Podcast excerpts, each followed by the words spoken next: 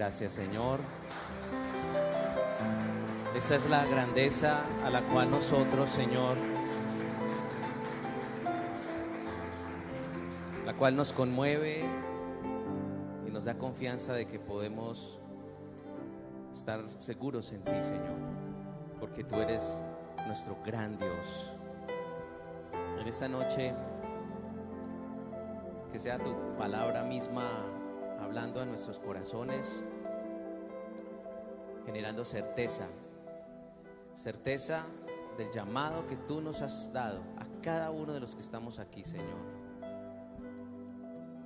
Y si respiramos, Señor, es porque el llamado continúa y porque estamos en camino, Señor, de cumplir lo que has colocado delante de nosotros. Gracias por tu palabra. Dígale al Señor, gracias por tu palabra. Háblame, háblame en el nombre de Jesús. Que sea tu Espíritu Santo abriendo mi corazón, mi mente, y que seas tú ministrando, Señor, a través de cada versículo que vamos a leer en esta noche. Así te lo pedimos, en el nombre de Cristo Jesús. Amén. Y amén. Bueno, buenas noches a todos, ¿cómo están? Espero que todos se encuentren muy bien en esta, en esta tarde. A los que están en casa, bienvenidos. Gracias por estar en línea. Estamos muy contentos porque yo ahorita cuando Lili dijo que ya llevamos 10 meses acá, yo dije, ¿cuándo? ¿En serio? ¿10 meses? No parece, ¿cierto? Yo pensaba que para allá llevamos para ahí 3 meses, 4 meses. No, ya han pasado 10 meses. Y pues esta pandemia también, eh, uno dice, ha sido lento y rápido a la vez. No sé cómo, cómo describirlo. Pero bueno, para nosotros como iglesia, pues eh, estando en la agenda de Dios, esa transición, ese cambio de sede nos cogió en medio de una pandemia, nos tomó en medio de una pandemia.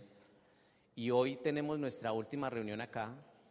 Y la próxima semana vamos a hacer eh, la primera reunión en lo que va a ser nuestra, nuestra sede, el Centro para la Gran Comisión lo cual estamos, por supuesto, todos bienvenidos porque vamos a tener una bonita reunión. No va a ser la inauguración, porque en la inauguración vamos a hacer cosas bien especiales. Ustedes se van a dar cuenta que cuando estemos allá la próxima semana, algunos detallitos faltarán por hacer. Ustedes saben que es el, centro para la gran comisión es como un, un elefante muy grande que hay que comérselo a pedacitos, ¿cierto? Pero gracias a Dios tenemos la infraestructura necesaria para comenzar a operar. Entonces, eh, es un motivo de alegría poder comenzar ya en el CGC la próxima semana. Recuerden que la reunión va a ser a las 5 y 30 de la tarde. 5 y 30 de la tarde. Y los que no saben dónde queda el CGC, es en la carrera 42A 1 Sur 17. ¿Listo? Para los que no saben. Yo creo que todos saben. Pero si no, es bueno que tenga la dirección ahí entre la Avenida El Poblado y la Loma Los Parra. Y otra cosa muy importante es que a partir de este, de este día lunes vamos a enviar el link de inscripción para estar en la reunión. Gracias a Dios tenemos un muy buen aforo, tenemos un aforo de más de 200 personas, pero la verdad queremos seguir respetando los protocolos de bioseguridad. Entonces, la idea es que tú te puedas inscribir y puedas estar en, en la reunión y podamos estar todos en ese lugar que, yo sé que va a, ser, va a ser una experiencia nueva, pero muy agradable porque la verdad vamos a estar en el auditorio. Esta semana hicimos las pruebas de aire acondicionado, gracias a Dios ya tenemos aire acondicionado. ¿Están acaloraditos o no? Con ese tapabocas eso es una cosa de locos, pero bueno, allá vamos a tener el aire acondicionado, eh, vamos a tener una terraza magnífica con una vista espectacular. Eh, lo que Dios nos ha regalado allá ha sido especial. El lugar para los niños, los niños van a tener un cuarto especial, un lugar eh, preparado para ellos. Así que van a hacer cosas nuevas que, de aquí en adelante vamos a vivir como iglesia. Va a ser una muy bonita experiencia y están todos ustedes invitados, pueden invitar a sus familias, eh, que todos nos podamos escribir, tengamos un buen tiempo allá la próxima semana. ¿Estamos de acuerdo? ¿Sí? Bien, pero también le damos gracias a Dios porque estando en la pandemia y conectándonos virtualmente, porque la tecnología vino para quedarse, aunque estamos aquí, todavía seguimos pensando en las personas que, que se conectan no solamente acá en Medellín y que por alguna razón, tipo de salud o no sé, cualquier otra razón, pues no pueden estar aquí, pues nos conectamos porque también hay personas afuera en el exterior que se unen a esta transmisión. Hemos querido seguir transmitiendo en vivo y lo vamos a seguir haciendo también allá. Pero la verdad es que la visión de este segundo semestre va a ser una completa presencialidad dentro de, los protocolos de bioseguridad, pero vamos con todo. Estamos confiando en que este plan nacional de vacunación está eh, surgiendo efecto, de que las cifras de aquí en adelante pues tendrán que bajar, eso está en las manos de Dios también, pero nosotros como iglesia tenemos que seguir continuando con la visión y con el llamado que Dios nos ha entregado.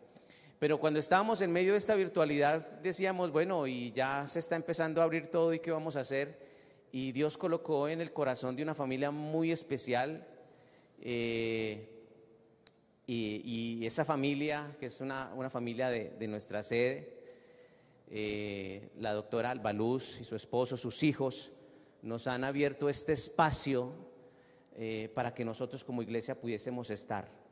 En un momento muy difícil, ellos eh, recibieron el llamado de Dios, porque yo creo que eso es un llamado, llamado de Dios y nos abrieron este lugar. Este lugar en este momento está, digamos, disponible para ser alquilado.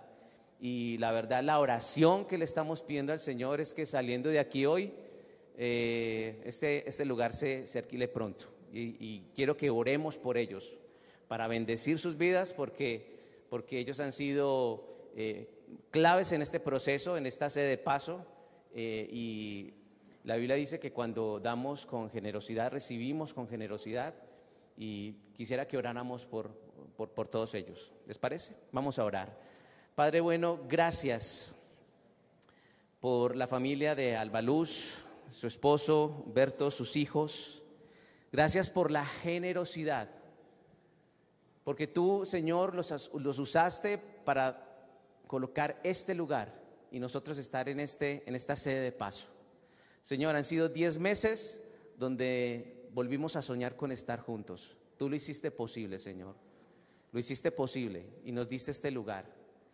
Y así como, Señor, nos entregaste este lugar, Señor, para estar aquí, hoy lo volvemos a colocar en tus manos, Señor. Pidiéndote, Espíritu Santo, de que bendigas a la familia, Señor, a Albaluz, a su esposo, a sus hijos, Señor, a la notaría número dos acá en Medellín, Señor, que sean bendecidos grandemente, Señor. Y te pedimos específicamente por este local, para que sea, Señor, arrendado, Señor. Y que sea, Señor, que los que vengan aquí sean excelentes que cuiden este lugar, tú se los vas a dar, Señor, y vas a permitir de que, este, que, esto, que esto se dé, que este negocio se dé, Señor.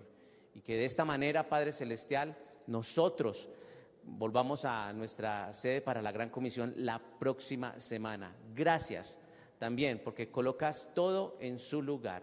Los bendecimos a Albaluz, a Humberto, a sus hijos, Señor, a toda la familia, a la notaría número dos, los bendecimos. Gracias, Señor porque ellos también fueron parte de hacer realidad, Señor, esta obra preciosa que estás haciendo en nuestras vidas y en la vida de todos los que estamos aquí. En el nombre de Jesús, amén y amén. Gracias, Señor. Así es. Es un llamado, realmente hacer cosas así es un llamado. Y es el mismo llamado que, Dios nos hace a nosotros y que también está escrito en, las, en la Biblia. En Jeremías capítulo 1, eh, rápidamente quiero, quiero dar esta capsulita bíblica. Tiene que ver con, con, el llamado que Dios le dio a Jeremías. En el capítulo 1, del versículo 4 al 7, Dios llama a un joven de 19 años para, para la aventura más grande que podía tener en su vida. Algo que nunca este joven llamado Jeremías imaginaba ni calculaba. Seguramente sus planes eran otros. No sé cuáles pueden ser los planes de un joven de 19 años, pues puede ser estudiar, eh, prepararse, trabajar, casarse, tener hijos, bueno, ser un empresario, un trabajador exitoso, un ingeniero, un abogado, en fin. Pero a este joven de 19 años, cuando recibió este llamado, eh, Dios le habla de manera muy especial, particular, le habla a su corazón, él entiende el llamado es tan claro el llamado que él lo escribe. O los que de alguna manera eh, hemos leído las escrituras, sabemos de que si este llamado fue trascendental y fue tan significativo, pues era digno de ser contado y tuvo que ser escrito. En Jeremías capítulo 1, versículo 4 al 7, dice la escritura así, vino pues palabra de Jehová a mí diciendo, está hablando Jeremías, dice, antes que te formase en el vientre, te conocí. Y antes que nacieses, te santifiqué, te di por profeta a las naciones. Y yo dije, ah, ah, Señor Jehová, he aquí, no sé hablar, porque soy niño. Y me dijo Jehová, no digas, soy un niño, porque a todo lo que te envíe irás tú y dirás todo lo que te mande. Qué bonita experiencia la que tuvo Jeremías. Pero esto que recibió Jeremías partió su historia, cambió su historia, cambió su destino. Seguramente cambiaron sus planes, cambió sus prioridades, cambió su futuro completamente, su visión de la vida cambió. Porque lo que está mostrando la escritura es que Dios le está revelando algo a una persona, cosas que ocurrieron antes de que esa persona fuera. Antes de que esa persona fuera, Dios le está revelando lo que él no conocía. Y por eso la palabra antes en esos versículos se repite varias veces. Porque mire lo que dice la, escritura. Dice, antes que te formase en el vientre, te conocí. Y luego dice, y antes que nacieses, te santifiqué y te di por profeta a las naciones. En otras palabras, le está diciendo Jeremías, mira, antes de que fueses carne, antes de que tú fueses algo, yo ya te conocía. Eso habla de la, del conocimiento de Dios. Porque Dios todo lo sabe. Está diciendo, vea, antes de que tú fueras algo, yo ya te conocía. Y uno dice, uno no puede conocer lo que no conoce. O sea, uno no puede saber lo que no conoce. Tú no puedes decir algo de, algo que, no, que tú no conoces. Y él dice, mira, antes de que tú fueses algo, yo ya te conocía. O sea, en, la, en medio de la nada ya sabía quién eras tú. Te conocía. Y luego dice, y cuando ya tú fuiste carne, en ese momento tomé una decisión por ti. Tú no tomaste esa decisión, yo la tomé por ti. Dice, te santifiqué. Entonces mire que la palabra antes es una palabra clave en estos versículos, porque dice, antes que te formase en el vientre, te conocí. O sea, antes de que fueras, sabía tu nombre, sabía el tipo de comida que te iba a gustar, sabía si te ibas a casar y con quién, conocería también cuál iba a ser el color de tu piel, sabía lo que ibas a estudiar, dónde ibas a trabajar, dónde ibas a vivir, sabía de qué te ibas a enfermar, conocería tus pecados, conocería tus debilidades, sabía la forma como ibas a morir y cuándo ibas a morir, antes de que fueras carne ya lo sabía. Eso es lo que está diciendo ahí. Pero luego dice, y antes que nacieses, o sea, ya haciendo algo, ya haciendo un, un, bultico de huesitos y de carne, ya materializado ese sueño, llamado Jeremías, dice la escritura, te santifiqué.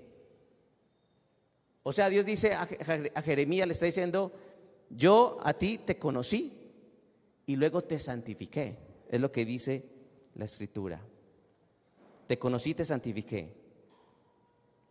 Pero Dios es bastante claro en la manera como le hace este llamado a Jeremías, porque está diciendo de manera categórica, está diciendo, yo te santifiqué. En otras palabras, algo ocurrió en el cual tú no tuviste manera de opinar, simplemente lo hice por ti, no fue una decisión tuya, fue una decisión mía, está diciendo el Señor, sobre tu vida.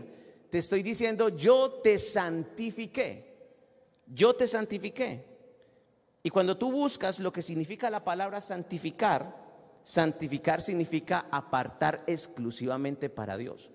O sea, lo que Dios le está mostrando a Jeremías, lo que le está diciendo, lo que le está revelando a este joven de 19 años es, yo te conocía antes de que fueses algo.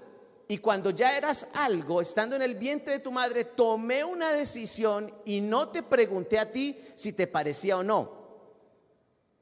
Tomé una decisión por ti y la decisión que tomé es apartarte exclusivamente para mí. Eso se llama santificar.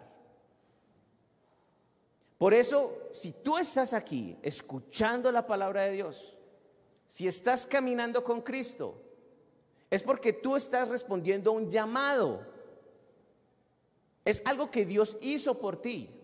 No es algo que tú estás haciendo por Él. No. Es algo, estás respondiendo a un llamado, algo en lo cual Dios colocó delante de tu camino. Porque la palabra santificar significa apartar exclusivamente para Él. Por eso Jesús en Juan capítulo 15, versículo 16 dice, no me elegisteis vosotros a mí, ¿se acuerdan? Dice, no me elegisteis vosotros a mí, Juan 15, 16, sino que yo los elegí a ustedes. Ustedes pueden hacer el ejercicio en sus casas y colocar vaciar una bolsita de frijoles sobre un recipiente, una bolsita de frijoles sobre un recipiente. Y usted empiece a mirar las diferencias entre un frijol y otro. Haga el ejercicio. Con una bolsa de frijoles y lo eche en un recipiente. Y empiece a notar en un cuaderno las diferencias entre este frijolito y el otro. Y le aseguro que usted va a morir loco. Porque los frijolitos son idénticos. No falta el frijolito quemado que se mezcló en la bolsa, ¿cierto? O el que está más chiquito, o el que está un poquito más clarito, pero todos son iguales.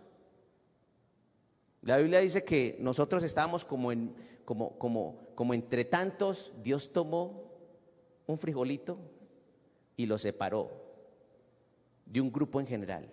Los apartó exclusivamente para Él. Y cuando uno mira este frijolito con los que están acá, uno, no ve diferencias, son lo mismo.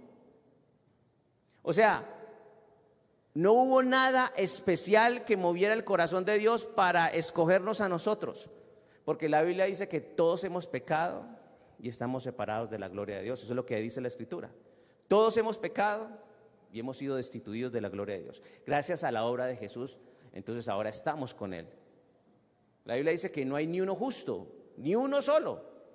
O sea, todos estábamos descalificados, perdimos el examen, estábamos en la misma condición, no había nadie mejor. Delante de Dios nadie podía justificarse, nadie podía pararse delante de Él, como dice el Salmo, y justificarse. Nadie, porque todos la embarramos. Sin embargo, lo que está diciendo el Señor a Jeremías es, yo te aparté de un montón, te elegí a ti, te santifiqué, es lo que está diciendo. Y al santificarte te estoy dando un propósito por el cual vivir. Le está diciendo, te di por profeta a las naciones. Te está diciendo, mira, yo sé que tú vas a estudiar esto, yo sé que tú te vas a mover en el mundo de los negocios en esto, pero ese no es tu llamado. Yo te di a ti un llamado y el llamado que te di es que tú eres profeta a las naciones. Lo que venga en tu vida, lo que estudies, lo que trabajes, va a ser una herramienta para que tú cumplas el llamado. Y el llamado es que tú vas a hablar de mí a donde estés. Ese es el llamado. ¿Y sabes por qué lo vas a hacer? Porque yo te santifiqué. No fue una decisión que tú estás tomando. No, estás viviendo de acuerdo a algo que marqué en tu vida. Marque un camino para que camines en él. Como dice la escritura, Juan 14, 6. Yo soy el camino, la verdad y la vida. Por ese camino. Él tomó una decisión por nosotros, santificarnos. Así que yo no tomé la decisión de santificarme, Él ya lo hizo. Él ya lo hizo y marcó un camino. Eso es lo que le está diciendo a Jeremías. ¿Cuál sería la expresión de Jeremías al escuchar semejantes palabras? Para un joven de 19 años es algo bastante significativo. Pero estas palabras que están allí son significativas para ti.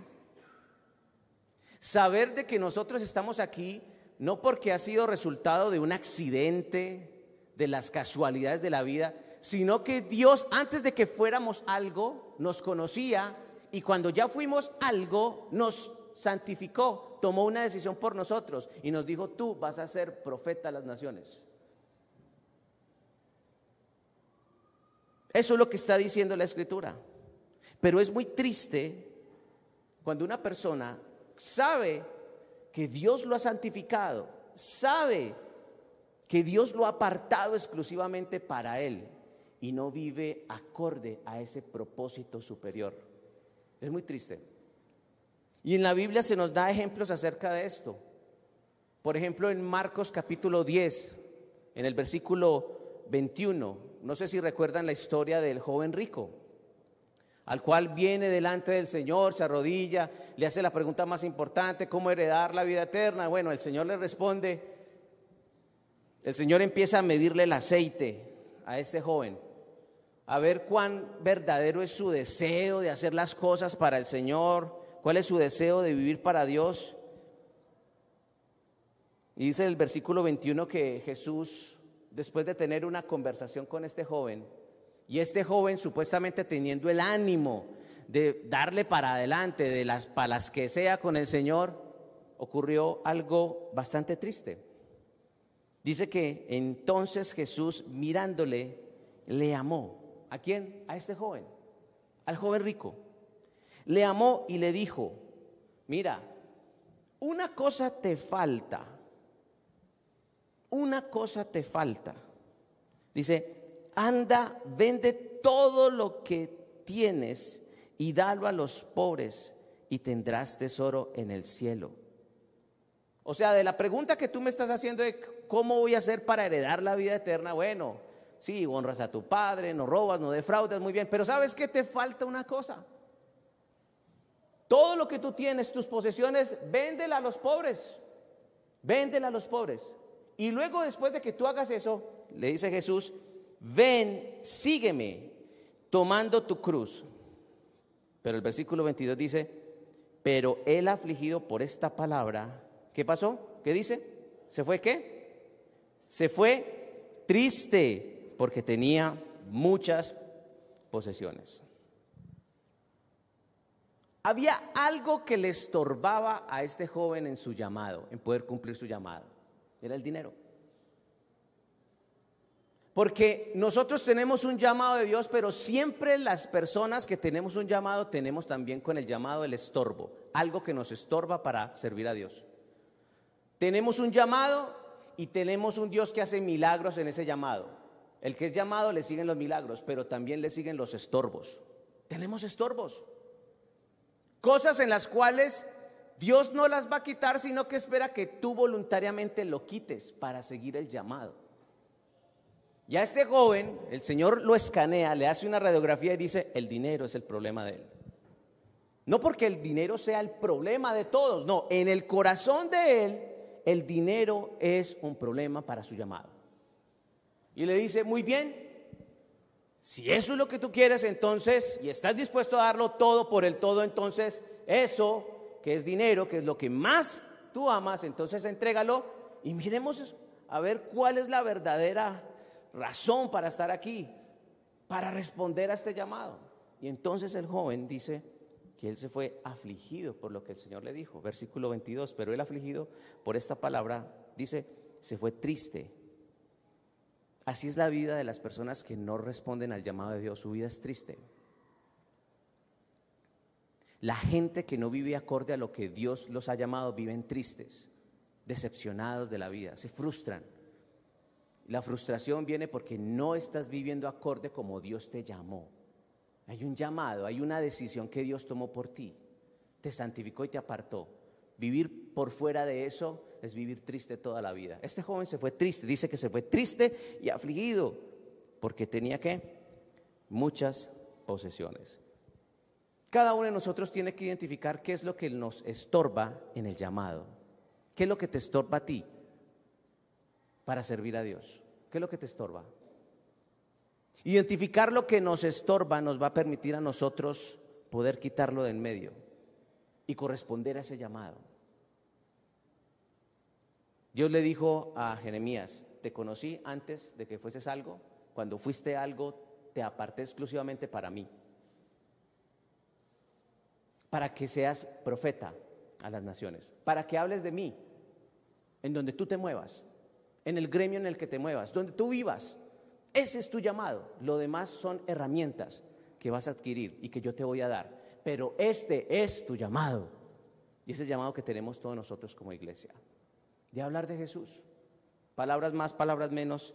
Es el llamado que tenemos nosotros como iglesia, es hablar acerca de Jesús. Sin embargo, Dios también, respetando nuestro libre albedrío, nos da la libertad de si queremos vivir en este llamado, sí o no. Pero aquellos que viven en contra de su llamado, lo que va a ocurrir en su vida es lo que le pasó a este joven rico, tristeza y aflicción. Es que este joven rico perdió una de las oportunidades más extraordinarias que Jesús le haya podido hacer a alguna persona. En Juan capítulo 6 se habla de un joven que no tenía la vista, recupera la vista y le dice, Señor, yo quiero ir contigo. El Señor le dice, no, tú no vas a venir conmigo, le vas, vas a ir donde tu familia y les vas a decir las cosas que Dios ha hecho por ti. ¿Recuerdan el endemoniado Gadareno? Un hombre que estaba endemoniado. El Señor Jesús llega con sus discípulos en la barca y entonces viene este hombre endemoniado se postra delante del Señor porque ante el Señor hasta los demonios se postran, el Señor lo libera y finalmente le dice, quiero ir contigo, el Señor le dice, no, tú no vas a venir conmigo, ve a la ciudad, a tu ciudad y ve y habla todo lo que Dios ha hecho por ti. Y dice la escritura que este hombre fue hablando por las ciudades acerca de él.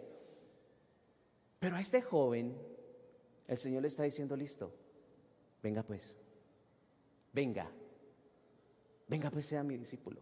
Venga, haga parte de todos estos doce que están aquí. Venga, coma conmigo. Venga, sepa qué es vivir conmigo. Venga, yo le muestro lo que otros desconocen. Pero este hombre perdió esa oportunidad. De la Biblia no sabemos nada más del joven rico. Seguramente la historia hubiese sido diferente si este joven hubiese dicho, yo te quiero seguir Jesús. Ábreme un campito en esa barca.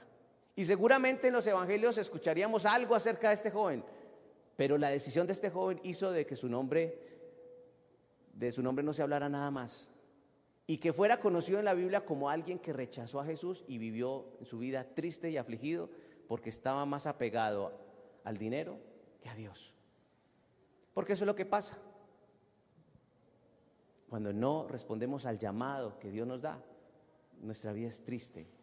¿Por qué? Porque estás viviendo de acuerdo a un propósito que Dios no te dio, a una vida que no es para ti. Dios te marcó a ti algo, dice, te santifiqué, te aparté exclusivamente para mí. Y si te mueves en esa dirección, entonces es allí donde vamos a alcanzar propósito, donde vamos a experimentar plenitud. ¿Cuál es el estorbo? Y con esta pregunta quiero terminar este tiempo. ¿Cuál es ¿Cuáles son las cosas que nos estorban en nuestro llamado? ¿Cuáles son las, las cosas que hacen que este llamado no se pueda desarrollar a plenitud en tu vida? ¿Qué hace que tu vida no, tiene, no tenga sentido? Identifícalo y vamos a orar por eso. Vamos a ponernos de pie en este momento y vamos a orar por eso. Él no nos llamó para vivir tristes ni afligidos. No hay nada más triste que una persona que no tenga propósito en la vida. No hay nada más triste que no saber el motivo por el cual respiramos,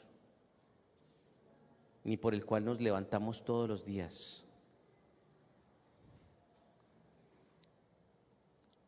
Pero es más triste saber para qué fuimos llamados y no responder a ese llamado. En esta noche, Señor, estamos aquí como iglesia haciendo un examen en nuestro corazón. Si estás aquí y conoces de Jesús y estás en el entorno de Jesús, donde Él se mueve, donde se mueve su espíritu, escuchando su palabra, es porque hay un llamado. El llamado fue hecho, ya fue hecho el llamado fue hecho. Para algunos el llamado fue hace años, años. Para otros fue hace meses. Para otros fue hace días. Quizás para ti fue hace minutos, pero hay un llamado. Él antes de que fueses algo te conoció. Y cuando estabas en el vientre de tu mamá, tomó una decisión por ti y dijo, Él, ella, lo he apartado exclusivamente para mí. Le he dado vida para que viva para mí.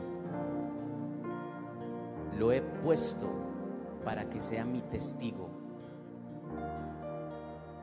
A todas las personas que se muevan en su entorno, te he llamado para que les hables de mí. Ese es un propósito superior que Él ha puesto en ti y ha puesto en mí. Vivir acorde a este llamado te va a dar propósito y sentido a tu vida. Le va a dar sentido a todo. Le va a dar sentido a tu estudio, a tu trabajo, a tu familia, a todas las cosas. Porque sabes que estás viviendo en la misma dirección en la cual Dios te ha puesto. Porque sabes que es lejos de esto, no hay nada para ti. Porque sabes que la fuente de tu provisión está marcado por este llamado. Fuente de realización personal y de plenitud está en este llamado. No está en lo que ejerces ni cómo te ganas la vida. Esos son medios y herramientas que Dios te ha dado pero el llamado es superior. El llamado es superior y Él lo hizo. Porque antes de que fueses algo te conocía. Y cuando pudiste ser algo, te santificó y te apartó exclusivamente para Él. Señor, quizás algunos de los que estamos aquí conocemos lo que nos estorba para seguir ese llamado. Lo colocamos delante de ti. Colocamos esto. Ese joven adinerado, rico, no fue capaz. No sea así con nosotros, Señor.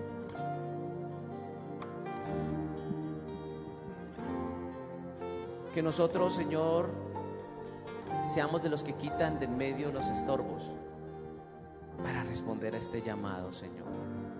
Porque aquí está nuestra vida aquí está todo, el todo para nosotros. Tú eres el todo para, para mí, dile al Señor, tú eres el todo para mí. Díselo, tú eres el todo para mí. Tú eres mi único Dios, díselo, mi único, mi único Dios, al cual adoro, exalto, bendigo en esta noche. El responsable de que esté en este lugar el responsable de que yo pueda respirar y que pueda ser, eres tú, Señor. La razón por la cual puedo estar aquí, eres tú, Jesús. Enséñanos a vivir en este llamado, Señor. Bendito sea, Señor.